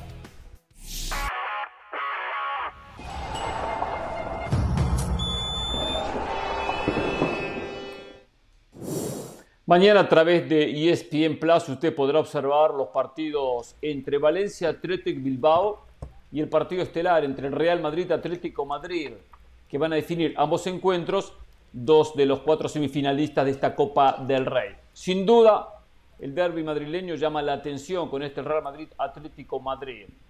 porque siempre es un partido que, que, atrae, porque para Simeone puede llegar a ser la última posibilidad de despedirse del Atlético Madrid ganando algo.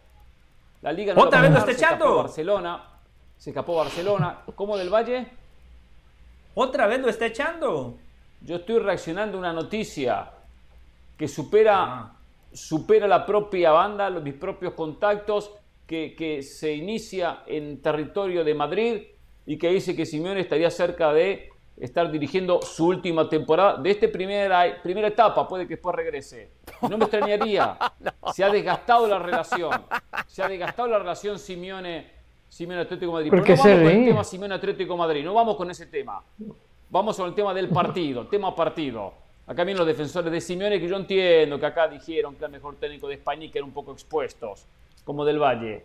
Eh, Simeone en su momento cuando asumió logró algo fundamental, competirle al Real Madrid, porque eh, era eh, apabullante el dominio que tenía el Madrid. Yo no recuerdo el número, pero eran como veintipico partidos, de los cuales habían pasado dos o tres. Trece años. Claro, trece años. Por eso, en esos tres años eran como veintipico partidos, todos triunfos del Real Madrid, menos dos empates. Una cosa ha sido tres, empates. Tres años invictos, sí, Claro, con, otros técnicos.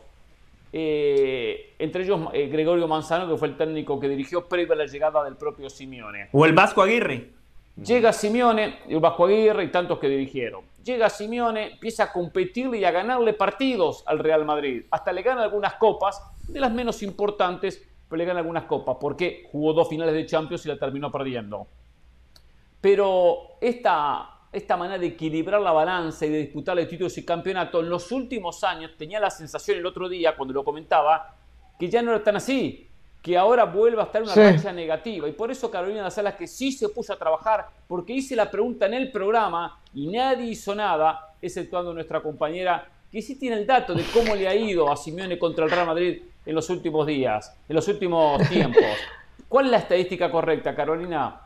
Tuvimos la sensación y acertamos, porque las sensaciones son siempre importantes, Hernán. Fíjate, de los últimos, de, los últimos, de los últimos 10 partidos que jugaron en Real Madrid y el Barcelona, me puse a revisar los numeritos y el, y el Atlético de Madrid solamente le ganó uno al Real Madrid. ¿Y saben cuándo fue? El 8 de mayo del 2022, cuando el Real Madrid ya tenía resuelta la liga y ni siquiera cortó a oh. ese día, ¿no? Entonces, estamos hablando de los últimos 10 partidos. Uno, el, Atlético Madrid lo gana, partido sin mucha importancia, empata 4 y el Real Madrid gana 5. Comparé con otros momentos, sobre todo cuando comenzó Simeone, y encontré, por ejemplo, otra racha de 10 partidos y el Atlético ganaba hasta 4. O cuando gana, por ejemplo, aquella Copa del Rey en el 2015. O sea, es una obviedad. La, las, los partidos entre Real Madrid y Atlético reflejan el momento del Cholo Simeone con este equipo. a ver, solo una cosa, solo una cosa. Eh, en esos eh, enfrentamientos que repasó Carolina en la previa, ustedes se sientan y dicen, ¿qué técnico tiene más recursos? ¿Qué técnico tiene más eh, futbolistas a su disposición como titulares y como suplentes. ¿Qué técnico tiene mayores herramientas para sacar el resultado? ¿Real Madrid o Atlético de Madrid? Para mí las épocas, ¿no? Porque hubo una época... en estos 10 partidos que repasó Carolina, en estos 10 partidos que repasó Carolina, a ver, ¿usted tiene a Morata o a Benzema?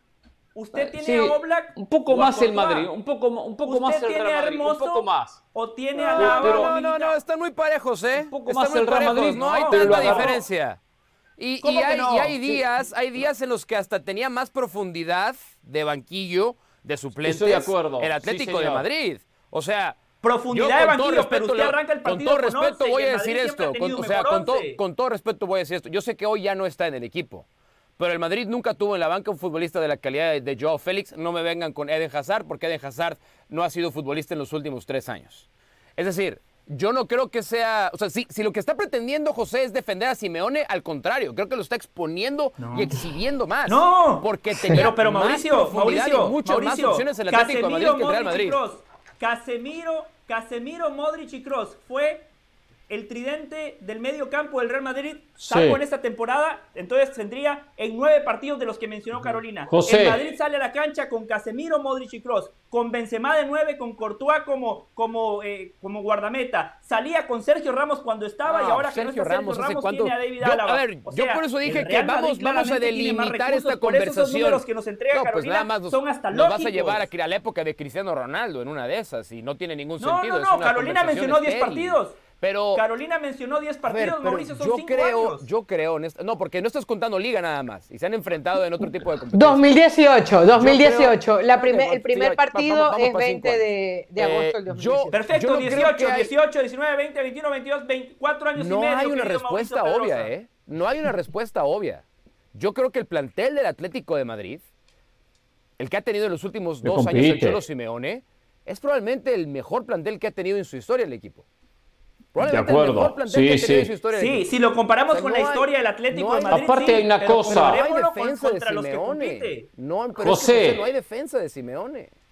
¿Cómo no? Antes, antes el Simeone luchaba contra el Real Madrid de Cristiano, contra el Barcelona de Messi. Era muy complicado y le competía. Y le competía. Se fue Cristiano, entró en un recambio el Madrid, salió Marcelo, se fue Sergio Ramos y el Madrid, sin embargo, se mantuvo. Y Simeone tuvo esa ventaja para decir, bueno, ya que perdieron las piezas claves y las grandes figuras, es mi oportunidad. Y más expuesto quedó cuando Barcelona se debilitó, no solo por la salida de Messi, pues no tenía ni plantel el torneo pasado. Y sin embargo, terminó por encima del Atlético Madrid, cuando era la oportunidad para posicionarse con un plantel que estoy de acuerdo con Mauricio, que era superior el del Atlético Madrid al del Barcelona la temporada pasada, previo a la llegada de tantos refuerzos.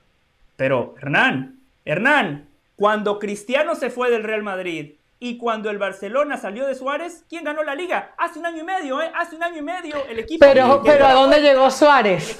¿A dónde llegó Suárez? El Atlético de Madrid, ustedes me hablan como que el Cholo Simeone viene coleccionando fracasos. Por favor, la penúltima liga la ganó el Atlético de Madrid. La penúltima liga sufriendo, de España la ganó el ¿qué Atlético torneo, de Madrid. ¿Qué torneo europeo va a jugar el, Atlético de Madrid a partir de febrero? Valladolid sufriendo ante los Asuna. Si eso, no es un fracaso, sí, sí. claro. vamos a definir fracasos entonces. No lo sé. E, ese fue un fracaso, claro, nadie lo, puede defender, pero poner en tela de juicio la capacidad de uno de los mejores esa liga, del mundo, por favor. No, la capacidad no.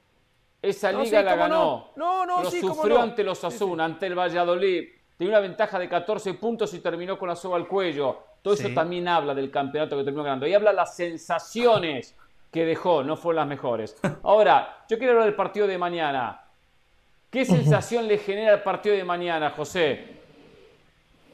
Partido cerradísimo, el Madrid tiene la ventaja de jugar de local. El Madrid muchos problemas con los laterales porque Mendy es un gol en contra. El titular Carvajal y el suplente Lucas Vázquez no están.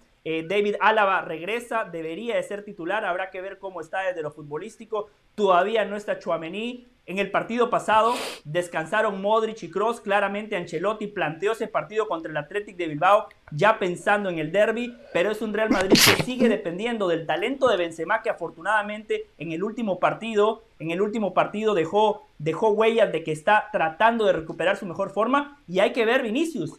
¿Qué Vinicius vamos a ver? ¿El Vinicius de la temporada pasada que la rompía o este Vinicius intermitente que hemos visto en este año? Una frase, Carolina. Dice, en las obligaciones del Atlético de Madrid, tiene que ganar este partido sí o sí. O sea, esa es mi sensación. Partido rasposo, coincido que cerrado, pero el Atlético tiene que ganar.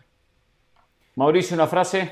Eh, el Real Madrid no se juega casi nada, el Atlético de Madrid se juega mucho. Creo que sí es una eliminatoria que puede definir. Es más, no creo, lo voy a asegurar. Esa es la eliminatoria que define el futuro del Cholo Simeone en el equipo. Trabado y peleado como todos los derbis, pero a la larga el Madrid es el Madrid, saca diferencia y avanza. Señores, eso es poder de síntesis. Qué grande Pereira, ¿eh? Pero bueno, van a ir aprendiendo los muchachos, se van a ir aprendiendo a poquito. Pausa. Es así para y punto. de la selección mexicana y podrá descargar en su diván ante nuestra función de psicólogo qué le pasa a Mauricio Pedrosa. Empezó mal el día. Volvemos.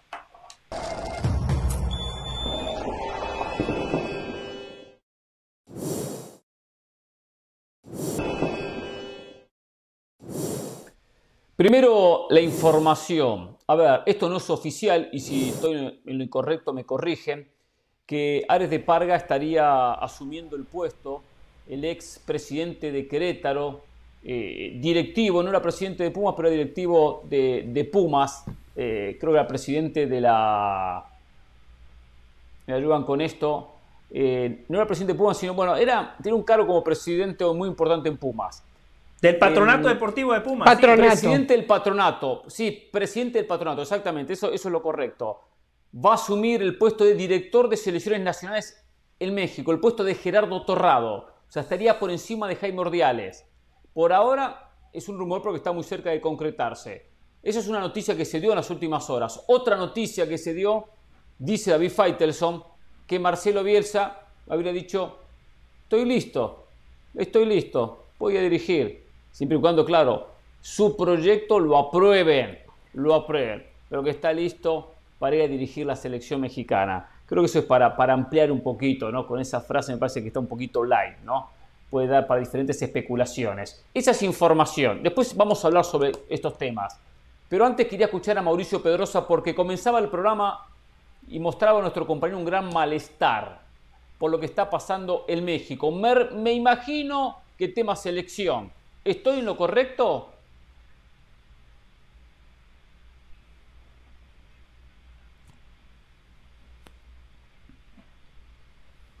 Sensaciones. Sensaciones.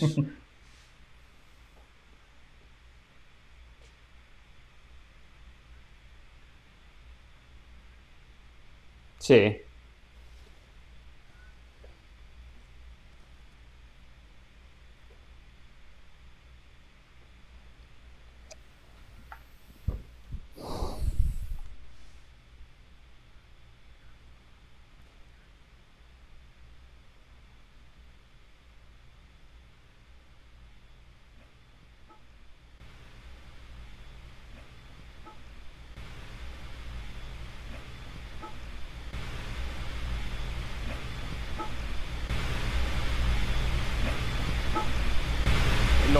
Ayer León Lecanda, ya ha quedado resuelto efectivamente, volverá a ser Emilio Azcarra Gallán, el presidente de Grupo Televisa y el dueño de la América. Pero para, para no quedar como, como un, un dictador, que solamente su voz sea la que tenga peso, se ha hecho de un consejo. Bueno, ok, los consejos son importantes. Las otras voces, los contrapesos a veces son decisivos. ¿Quiénes van a ser esos contrapesos? A Mauri Vergara, que nos ha quedado claro que el fútbol no sabe. A Mauri Vergara. Mauri Vergara, no sabe. Por Dios. Santos. Eh, ahí voy a llegar al último. Ahí voy a llegar al último. Tijuana. Tijuana. Tijuana guion Querétaro. No hay proyectos tan fallidos en el fútbol mexicano en los últimos cinco años como Tijuana y Querétaro. No los hay. No los van a encontrar. Llamamos Chivas. ¿De Tijuana tenemos nombre? Tijuana, Querétaro. Pues es, la familia Hank. Y Querétaro es este Ares de Parga, pero no digan que Querétaro estaba con Ares de Parga porque lo quieren, oh. lo quieren disociar. Pero va por ahí, va por ahí. Oh, perfecto. Eh, el Necaxa, que es la familia Tinajero, la que va a opinar, el Necaxa se ha convertido en un mercader del fútbol no en un ganador, en un mercader. Es un, y no es esa, muy respetable, ¿no? Pero no es un proyecto exitoso. Necaxa es un mercader del fútbol. Compra barato, vende caro. Ese es el modelo de Necaxa. No le importa ganar, no le importa perder. Le importa facturar, como cantaría Shakira. Y el último es Grupo Santos. ¿Cuál es la verdadera nota aquí? No está Grupo Pachuca. No está el verdadero contrapeso del fútbol mexicano. Y eso es lo que me entristece. Porque tres de cinco voces son de proyectos fallidos en el fútbol mexicano. Y esa es mi gran tristeza. Se confirma mi gran tristeza con el reporte de David que dice que Grupo Pachuca tenía apalabrado a Marcelo Bielsa.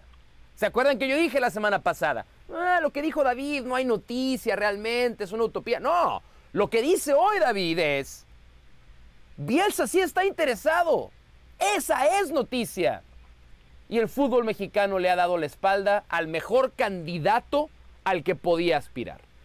Por eso para mí hoy es un día muy triste, porque van a presentar, ahí dice, ahí dice eh, la, gráfica que acaban de remover, este proyecto del fútbol mexicano. José tiene una frase muy bonita, ¿no? ¿Cómo es José? Una cosa es el proceso y otra cosa es el proyecto. Correcto. Pues no habrá ni uno ni otro. No habrá ni uno ni otro. Y eso a mí me genera una, una tristeza enorme de que, las, eh, de que las cosas no van a cambiar. De ahí viene mi... Quiero agregar parte, quiero agregar una pieza importante de, toda la información que acaba de dar Mauricio Pedrosa.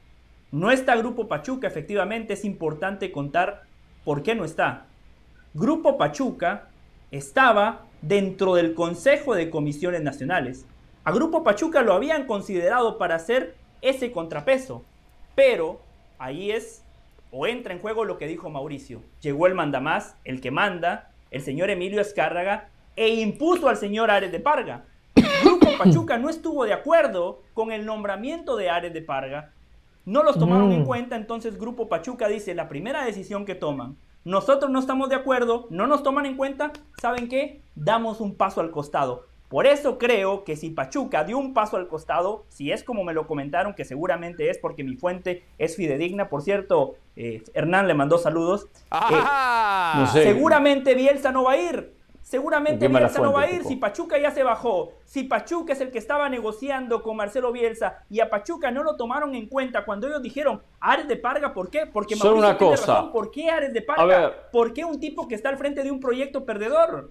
Solo una cosa que aquí Mauricio y José no se ponen de acuerdo. Uno dice que el Grupo Pachuca da un paso al costado y otro que el Grupo Pachuca no es tomado en cuenta. Hay mucha diferencia entre una cosa y la otra. No, no, no. ¿Fue tomado en cuenta un paso al costado? Yo lo que lamenté es que no, está. Yo, yo, lo, yo lo que lamenté es que no está. Se hayan ellos ido, los hayan apartado, que también seamos sinceros. En, en el juego del ajedrez de la política, tú haces algunos movimientos para eh, involuntariamente apartar a alguien, alejarte de algún lado. Entonces, se toman decisiones que pueden llegar a obligar a Grupo Pachuca a hacerse a un lado, ¿no? Eh, que yo creo que va, va, un poco por ahí, pero, pero el, yo hablaba de los contrapesos que son muy importantes. Porque al final, en la corte del yo no, yo no tenía el... Si nada más, si nada más tiene gente que le va a decir, sí señor, sí señor, sí señor, claro, es una broma el comité. Una broma el comité sí, a ver, yo, yo no tenía el detalle que, que, acaba de decir José, que se apartó el grupo Pachuca. Me parece que es muy bueno ese detalle y creo que eso es un error que se comete cuando hay alguien que hace de dictador, que era lo que comentaba un poco eh, Pedrosa, ¿no? Em, yo creo que cuando hay un dictador, si, si no te sacan, tú no te vayas, porque entonces las posibilidades de que tengas una influencia es mucho, es mucho menor. Me lo, me lo, ha enseñado así la política. Creo que Pachuca, aunque no le guste la decisión, debe tratar de mantenerse un poco más para ver si logra algo más por el fútbol mexicano. Pero bueno, eso. Y lo otro em, eh, que escuchaba eh, de, de, Gibran Araige, que es uno de los que también ha, destapado parte de la información, que está muy bien dateado nuestro, nuestro compañero, em, él decía que no, no se garantiza la presencia de Jaime Ordiales porque no se sabe si Jaime Ordiales le va a caer bien la presencia de Ares de Parga poniéndolo por encima de él. O sea, él no, él no imaginaba que esa figura iba a estar. Ahora, eh, Caro. Dos cosas que quiero comentar. seamos, sinceros, nada más rápido, nada más rápido, rápido, rápido, Hernán. Eh, Jaime, Ordiales nunca figuró. Vamos, acá somos generosos con los tiempos, señor Pedro. No, nada más quiero decir que ¿eh? no se preocupen por, por, por Jaime Ordiales, nunca figuró. Nunca tomó una decisión Jaime Ordiales en la Federación Mexicana de Fútbol. Perdón, Hernán, adelante, adelante. No, no, dos cosas. Uno, bueno, el grupo Pachuca es el grupo más exitoso que hay en México. Que haya dado un paso al costado o que no lo tomen en cuenta ya es debilitarse. Hay que siempre acercarse a los exitosos. Segundo, cambia el técnico, cambia el director deportivo, cambia de director de selección. El director deportivo está, pero no cambia, pero, pero como dice Mauricio, no tiene ningún peso. Cambia los dirigentes, cambia el consejo. Tantos cambios terminan mal. Cuando hay muchos cambios termina mal. Hay que tener una base sólida, hay que tener algo sólido, armado, ya eh, eh, corriendo, ejecutando, trabajando. ¿Y sabe qué? Esta fichita la cambiamos. Pero esta fichita porque no funcionó, pero el resto funciona. Es como que un equipo prácticamente sacó al técnico, sacó a los jugadores, sacó al arquero, sacó a todos. No se va a armar de la noche a la mañana. Esto va camino al fracaso. Y va camino al fracaso por tantos cambios. Se puede cambiar tanto porque mm. todos estarán aprendiendo puede que Ares de Parga no sepa, irá intentando aprender, si va a equivocar, porque todos nos equivocamos en el camino cuando no tenemos experiencia en un puesto. Y aquí esto, de la manera que empieza, lamentablemente para México, va a terminar mal. O va a ser más de lo mismo, más de lo mismo. Se intentará, se luchará y se jugará un par de partidos en el Mundial y en, en octavos, con suerte en cuartos, tengo muchas dudas. México Ahora, se va a despedir de la Copa del Mundo. Será más de lo mismo y tampoco se armarán, se armará una base para poder tener, más allá del 2026, un buen futuro. Eh, me acaban de confirmar que en, en, ahora o nunca, dentro de media hora, vamos, vamos a tener la posibilidad de alguien que tiene el meollo del asunto. Me han pedido que no revele uh. mucho más, pero arrancando el programa de ahora o nunca, dentro de media hora. Pero, espera, espera, espera. Eh, se va a extender un poco la, la, eh, hipocresía del medio que pide a alguien ganador, pero que le da la espalda. No ganador, alguien que cambie, porque Bielsa tampoco es un gran ganador, no lo es, pero alguien que cambie la fisonomía del fútbol mexicano y le han dado la espalda. Entonces, no se lo vayan a perder. Y mañana una sorpresa del aniversario 4 de Oro Nunca, que espero sus felicitaciones eh, encarecidas. ¿Cuatro? Salúdeme a Hércules, por favor. ¿Cuántos años cumple mañana? ¿Cuatro años? Milagrosamente cuatro, ¿no? Yo tenía el under. Yo tenía el under, pero ya estamos en cuatro, gracias a Dios. Ahora, ya eso Tranquilo, Mauricio, ya, sabe cuál es la clave. yo tenía el under, la verdad. Eso de que las exclusivas se la guarda para ahora nunca. No, no, no, aquí vine a decir lo que tenía nada más que bla, o sea, es constante, ¿no? Me quiero ganar mi ¿eh? lugar. Hasta mañana. Me quiero ¿eh? ganar mi lugar en este programa ya para siempre. No me quieren, que es otra cosa. Gracias. No me quieren.